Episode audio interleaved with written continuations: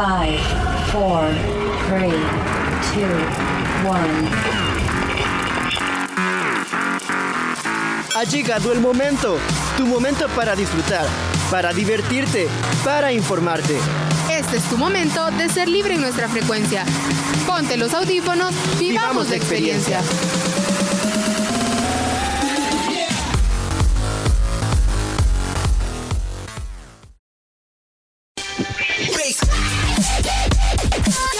sección no vale el aburrimiento. Importan las ganas de volar tu imaginación. Estamos a punto de entrar al mundo del extremo. Contigo superamos cualquier barrera. Ven con nosotros a la dimensión extrema.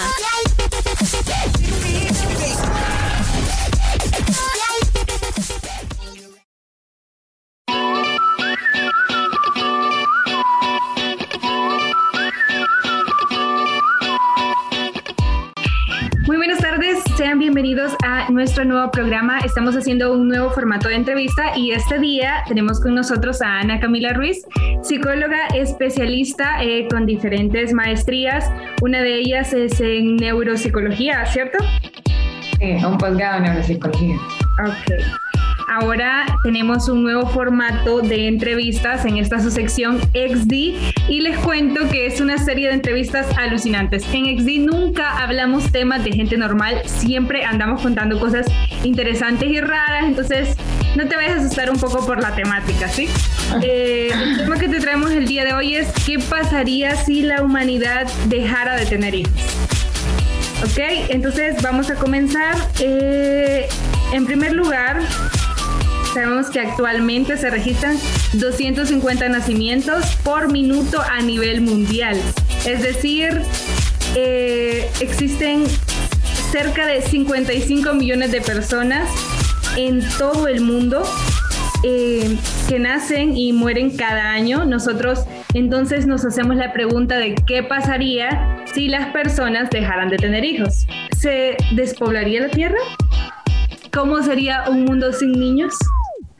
Entonces eh, tenemos esta interrogante y ahora nos la planteamos. Hay de hecho una película muy interesante que no sé si la has visto, se llama Children of Men, Niños del Hombre. Esta película fue, fue dirigida por Alfonso Cuarón, este famoso cineasta. Entonces él propone la idea de cómo sería un mundo cuando realmente ya casi no, no haya niños, qué pasaría, eh, entrarían en crisis porque ah, se acabaría como las personas en la edad reproductiva, en la adulta. Entonces un caos, ¿no? Solo de imaginar toda esta cuestión. Entonces a ti, ahora como especialista del comportamiento humano, eh, te quiero hacer una serie de preguntas curiosas. A ver, ¿qué nos puedes decir de realmente qué pasaría en este escenario? Lo vamos a llamar catastrófico, ¿no? La pesadilla de un mundo sin niños, aunque yo realmente no sé si sería pesadilla o no. Yo sí, yo se los haría a merced de cada persona, realmente. Ok, vamos a iniciar entonces. La primera pregunta que yo quería hacerte, curiosa por cierto, es, sabemos que existen factores biológicos que determinan muchas veces genéticos si las personas pueden tener hijos o no. Pero con respecto al comportamiento humano, ¿hay algún factor que influya en, en cómo las personas deciden o no tener hijos? Creo que hay una parte de motivación eh, de querer reproducirte. Siento que me están poniendo en la, en la del acusado, perdón. no, tranquila, tranquila. Eh, pero sí, creo que más que nada también pienso que es como un como sueño, diría yo, podría decirlo como sueño en la reproducción de querer como eh, tener hijos. Estoy tan la sudada de mi vida, de verdad. Tranquila, tú tienes, tú tienes hijos. Yo no tengo hijos. Eh, pero sé que también está como esta parte del legado, que muchas veces querés dejar eh, parte de lo que tú hiciste o parte de lo que sos en alguien más. Eh, y eso sería como biológicamente dejando parte que estás reproduciendo. Eh, Claro. Pero, ¿qué factores, o sea, qué factores psicológicos dirías tú que influyen en, el hecho de decir, no quiero tener hijos? Creo que la mayor parte quiero una experiencia negativa en cuanto a los niños. Eh, que has tenido una mala experiencia con un niño y que has visto que ha sido difícil o que incluso si tuviste una infancia difícil y tuviste unos papás difíciles, también eso creo que puede llegar a influir en decir como yo no quiero hacer eso para alguien más.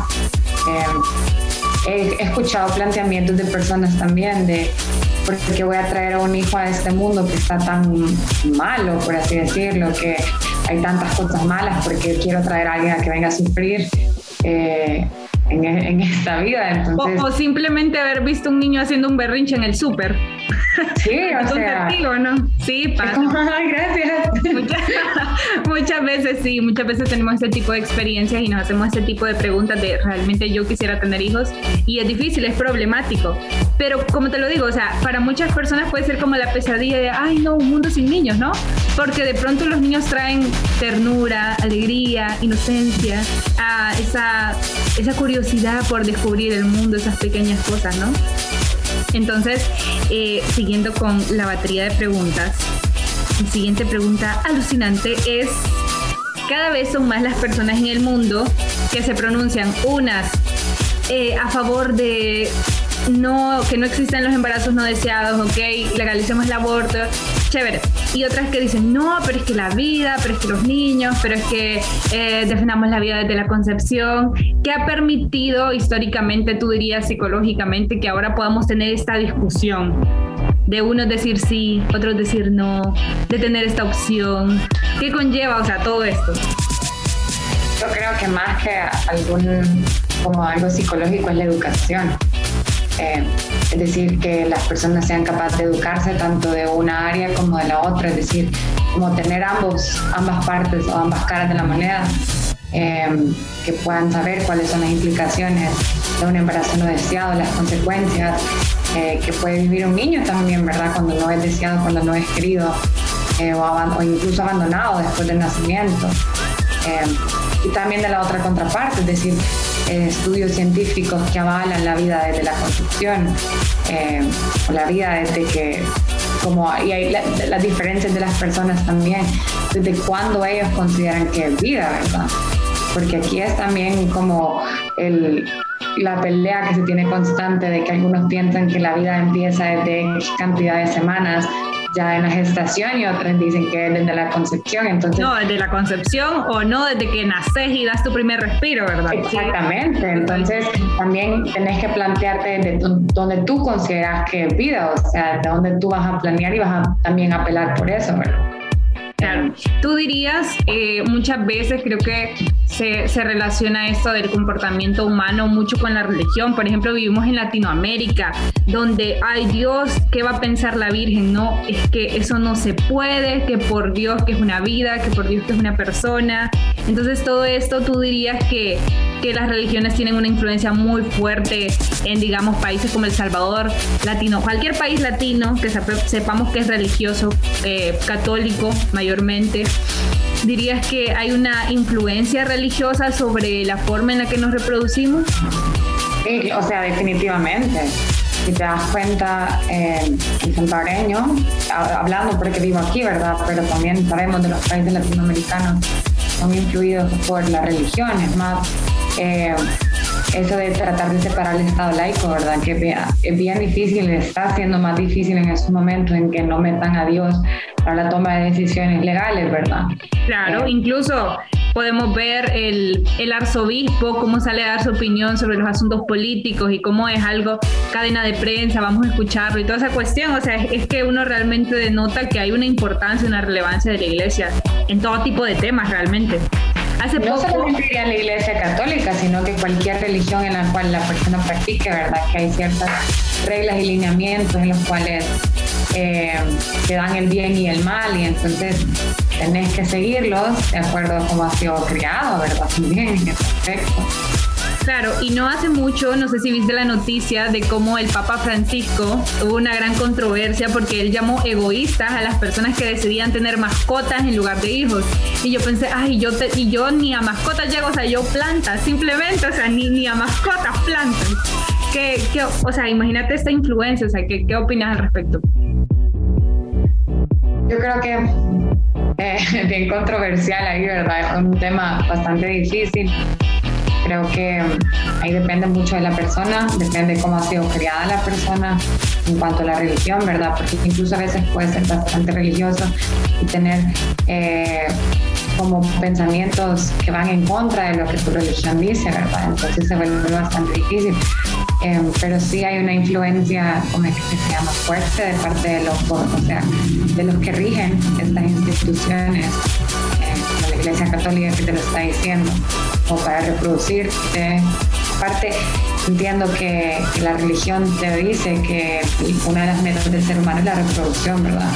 Sí. Y que para eso está el matrimonio, para que te puedas reproducir. incluso una, una, yo, yo me impacté mucho y, y, te quiero mencionar esto porque cuando yo lo supe fue realmente, me quedé con la boca abierta. Yo tengo amigos que, que practican, no estoy juzgando, estoy mencionando nada más, el camino neocatecumenal y una de las reglas de ese camino es que tú debes tener tantos hijos como Dios te dé, o sea, nada anticonceptivo, planificación, no, y tengo amigos que tienen tres hermanos hoy día no estoy hablando de hace 20 años, estoy hablando de hoy día. Tengo amigos que tienen tres hermanos, que tienen 10 hermanos.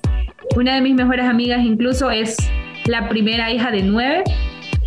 Este, y uno sé, bueno, lo primero que yo me pregunto es realmente cómo, se mantiene la economía de esta familia. ¿Cómo hace? Lo mismo estaba pensando, es como, espérate, ¿cómo, ¿cómo le hacen? O sea, quiero saber ese secreto. Viven mal, viven bien, viven bien y aparte su mamá es ama de casa y yo digo, Dios mío, esa señora hace magia.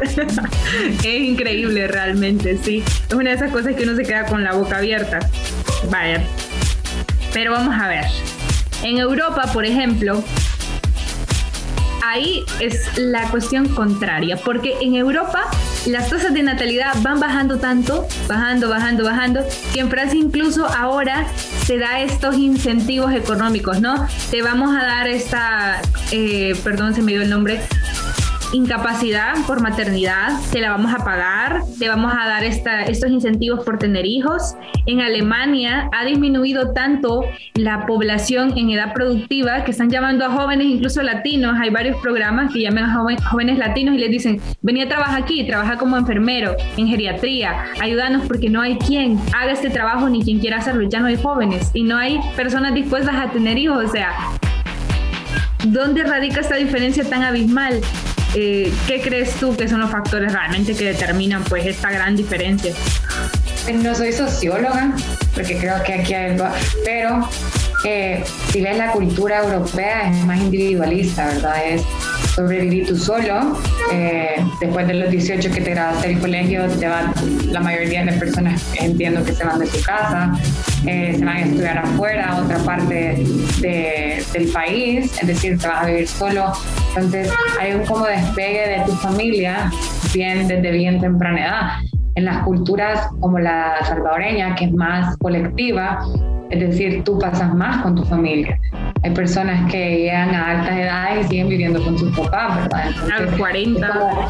ajá, entonces es como esa influencia de estar con mi familia, de, de tal vez yo si quiero una familia, es de, de, estar viviendo juntos. En Europa son más individualistas, ¿verdad? Es más, tal vez no, no necesito a la familia para sobrevivir, no necesito tener hijos, eh, no necesito tener pareja también a veces, no sé. Eh, Entonces ahí va viendo, va viendo como una identidad más personal que de grupo. Siento que en Latinoamérica tenemos como más identidad de grupo y es difícil realmente desconectarse del, del deber ser como familia, como parte del grupo, como parte de la tradición, como lo que dice la abuela. Entonces en Europa podríamos decir que las personas son más individualistas. Más individualistas. Ese es uno de los factores entonces que influiría en esta gran diferencia realmente que es abismal, porque nosotros sabemos que en, Latinoamérica nunca se van a dar incentivos para que las personas deseen tener hijos, al contrario. Al contrario, completo. Tal vez dentro, es lo que yo pensaría, ¿verdad? Hay de estudiar qué, qué exactamente está pasando. Hay, hay, muchas razones, pero se me puede ocurrir esa como en primera instancia. Correcto. Ahora, trasladémonos a nuestra aventura imaginaria. ¿Qué pasaría si en el mundo las personas dejaran de tener hijos? Y creo que una de las cosas que eventualmente ocurriría sería que ya no hubieran niños. Entonces nos planteamos al inicio, ¿esto es la pesadilla o la alegría de muchas personas? Pero, eh, Ana Camila, ¿cómo sería un mundo sin niños? Mira, solo pensando como me, o sea, como me están diciendo esto, puedo pensar como en estas películas utópicas, que es como, no sé, el lluvia de hamburguesas. Utópicas, o sea, de, de ensueño. Esa, esa película se me cae en la cabeza de que comen lo que quieren, o sea, y al principio todos son súper felices de que les está viendo hamburguesa y qué rico, pero ya después del tercer día o de una semana ya no quieren más hamburguesas, es como quiero comida de casa, quiero comida saludable. Hay una película así como en el caso contrario, en que los niños desaparecen a los adultos, ¿verdad? Creo que Ajá. sí, es cierto. No, entonces, eso es lo que me pongo a pensar, tal vez los primeros, diría años, tal vez sería como algo bonito para algunas personas, dejar de estar cuidando a alguien más, dejar de estar gastando en alguien más, eso de los berrinches y todo eso, pero pasaría exactamente lo mismo que pasó en esa película, terminas aburriendo. Es decir, a mi punto de vista, a mí que me gustan tanto los niños y que trabajo la mayor parte con niños, es como, me quitas mi trabajo también. pierde su trabajo. Ana Camila pierde su trabajo. Una de las consecuencias de un mundo sin niños. Claro, porque tú tienes una especialidad o un posgrado, algo parecido en, en problemas de aprendizaje, ¿verdad? Para los niños. Problemas, problemas de aprendizaje. Correcto. Entonces, ya sabemos que sería un poco caótico realmente, difícil de imaginar qué pasaría con todas las mamás, la identidad de las mujeres, qué pasaría con la identidad de las mujeres. Esa es una pregunta que yo me he hecho realmente. Las mujeres eh, socialmente hemos sido educadas que, que no hay que negarlo, que uno de nuestros objetivos a largo plazo va a ser formar una familia, ser madre de familia y ese va a ser esa va a ser tu alegría, darle amor a otro ser humano, pero ¿qué pasaría con este? o sea, ¿cómo sería? ¿Cómo serían las mujeres sin esta parte de la identidad que no sé si es natural o construida realmente? Yo creo que hay parte de naturaleza, o sea, por algo hemos, o sea, biológicamente hemos sido criadas para poder engendrar, eh, pero creo que sí, hubiera como muchas mujeres que, que su sueño es ser mamás, que su sueño es, eh, y que han sido criadas para eso, casi que, o sea, tú cuando cre- crezcas vas a tener hijos y vas a estar aquí, vas a tener una familia, o sea, es como reformar su rol en la vida, creo que muchas... Buscar realmente un, un desarrollo quizás personal, ¿verdad? Personal, Por mí, exactamente, yo, o sea. ¿qué voy a hacer como persona? Sí, porque muchas veces tenemos ese rol de. De darlo todo por otra persona y, y cómo sería ese cambio. Sería muy diferente el mundo realmente. Difícil. Sí, o sea, sí, dentro de todos los niños te dan alegría, o sea, creo que te dan esa como chispa, que muchas veces el adulto vive en tanta monotonía, en tanta como rutina de cumplimiento de objetivos, cumplimiento del trabajo, que pagas aquí, que pagas allá, y el niño vive tan espontáneo, viven tan como en el aquí, en el ahora, en lo que ellos quieren, en lo que ellos desean, no siempre es lo adecuado, ¿verdad? Por eso es que a veces vas a ver un montón de berrinches de los niños que no saben cómo eh, pedir lo que necesitan o lo que quieren adecuadamente, no tienen los recursos, pero, pero te traen alegría. Claro, y, y quién más va, va, va a ver con ojos tan llenos de vida. El mami acabo de descubrir una oruga, mami acabo de descubrir una cosa, cualquier cosa, y ellos te lo dicen con una alegría y es increíble realmente. Imagínate perder ese, ese sentimiento alucinante que tienes en ellos y que de pronto te hace recordar que la vida de pronto sí es bonita, sí es especial en las cosas pequeñas. Ahora quiero leerte un fragmento de una lectura muy interesante que encontré. Mientras yo me preguntaba qué preguntas hacerte, yo encontré esta lectura y es una lectura de Enrique Orchansky. Dice, dejaron de escucharse retos o penitencias. Las vecinas por costumbre insistían en encontrar algún malcriado, pero fue imposible, no había. El silencio ya ensordecía. Psicólogos y psicopedagogos elevaron petitorios a las autoridades regionales. Fueron escuchados, pero rápidamente comprendieron por un simple análisis que nadie podría ayudarlos. Los asientos de los colectivos reservados para las embarazadas fueron reemplazados por espacios para bastones. Dejaron de venderse cunas, biberones y libros de cuentos. Las jugueterías sufrieron un debacle masivo. Un triciclo rojo fue adquirido vía internet por un coleccionista extranjero. Muchos matrimonios finalmente se encontraron frente a frente por primera vez. Y esta es eh, acerca de una lectura llamada La pesadilla del mundo sin niños, escrita por este interesante escritor, lo voy a investigar, se llama Enrique Orchansky. ¿Qué opinas al respecto? Es que es exactamente lo que va a pasar, o sea, si nos dejáramos de reproducir y dejaran de ver niños, eventualmente todos vamos a crecer, no es como que nos vamos a quedar en esta edad en la que estamos ahorita, eventualmente desaparecería la especie humana. Nos enfrentaríamos al, al gran este terror de la extinción. Imagínate cuántas cosas, cuántas cosas o sea, me, encanta, eh, me encanta esta, este programa porque yo puedo, o sea, podemos todos nosotros, imaginar. público en general, imaginar cómo una pequeña cosa desencadena una, una serie de eventos y es muy interesante. Estos son el tipo de cosas que uno piensa en la madrugada cuando uno puede dormir. cuando te estás bañando. también, también suele pasar. Ok. Como última pregunta, Ahora bien, una pregunta un poco más alucinante. ¿Cómo el cambio del paradigma sobre el género, porque se escucha mucho ahora más en redes sociales, de que el género es una construcción y no es algo tan real, que no sí que la biología, que es algo más social. Entonces, ¿cómo este cambio de paradigma respecto a, a yo puedo ser hombre si quiero ser hombre, y quiero ser mujer, puedo ser mujer, y si no, puedo ser lo que yo quiera ser, como en, como en Barbie, ¿has visto Barbie Princesa? Tú puedes ser lo que quieras ser. bueno, pero algo así, pero versión sexualidad. Entonces, ¿cómo, cómo este cambio de pensamiento, este paradigma afecta la, la, la reproducción? Sí es que afecta. ¿Tú, ¿Tú opinas que esto es algo que afecta la reproducción? Definitivamente, cuando una mujer ya no quiere ser mujer y quiere ser hombre, no va a reproducirse. O sea, no tiene como... No puede, no, tal vez sí tiene como... O sea, igualmente cuando un hombre quiere ser mujer, no, biológicamente no se puede reproducir por más que quisiera, ¿verdad? Eh, no conozco mucho acerca de la ley del género ni de este movimiento, de verdad que estaría um, hablando mentiras, como dicen, más claro. que nada es mi, mi opinión personal acerca de esto, pero pero sí creo que afecta muchísimo porque no solamente es la construcción del género, sino que del rol que conlleva el género que querés.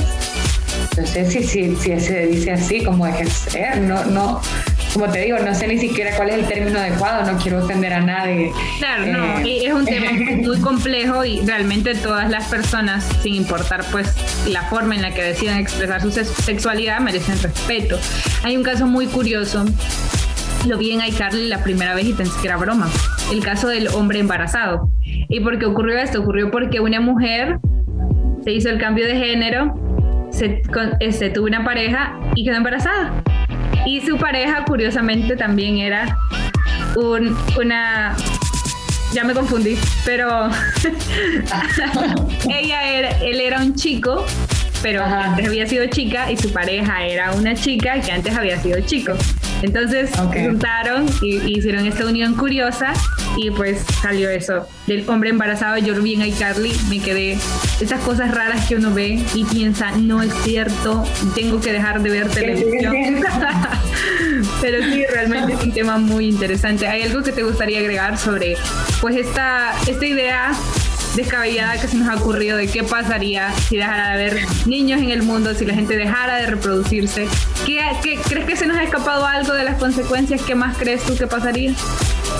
O sea, creo que un aburrimiento perenne. No sé.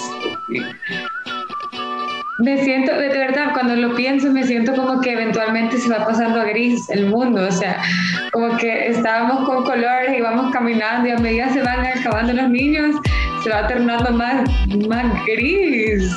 Qué feo, qué feo pensarlo realmente. Porque es como opinión bien personal, o sea, aquí no tiene como... No, claro, pero, pero es algo que, que eventualmente puede suceder, o sea, los niños son alegría, son diversión, son chistes, son cosas que muchas veces son... Y el silencio, una de las cosas también que creo que sucedería el silencio, ya lo decía este, este escritor Enrique, sobre eso me llamó mucho la, mucho la atención Incluso dejarían las señoras chismosas, perderían sus objetivos, las que te vigilan por la ventana de su casa para ver lo que estás haciendo. ¿Qué estás haciendo? Contarle a tu mamá si te portaste bien o te portaste mal. Dejarían de haber balones perdidos en los techos. Pues tantas cosas que realmente me parecen tan pequeñas, pero a la vez tan lindas y tan interesantes. Y que te pones a pensar y es como, fíjate, no, yo no quiero que eso pase. Igual y si soporto al niño, déjelo ahí. Ajá, no, déjalo. Ay, que ya me arrepentí. Sí, puede pasar. Bueno, Ana Camila, te agradezco mucho por tu tiempo. Realmente ha sido un tiempo tan interesante y tan divertido. Te juro que me he reído mucho y creo que me he replanteado esta situación de, de Es que ahora tal vez te gustan los niños. bueno, muchas gracias por tu tiempo. No, a la orden. Ha sido un gusto. Feliz tarde. Chao. Bye. Bueno chicos y chicas, hemos llegado hasta aquí. Gracias Ana Camila por habernos acompañado en esta nueva emisión de su programa Frecuencia Libre, en esta su sección XD, bajo un nuevo e interesante formato de entrevistas alucinantes. Yo soy Iris Zabaleta y esto fue todo por mi parte. Pasen una maravillosa semana.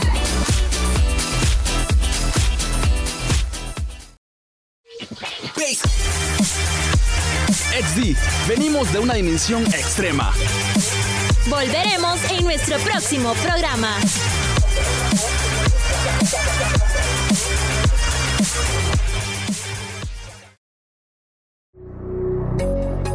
Este fue tu momento, nuestro momento en frecuencia libre. Esperamos que hayas disfrutado. Quédate pendiente de nuestra próxima edición. Frecuencia libre.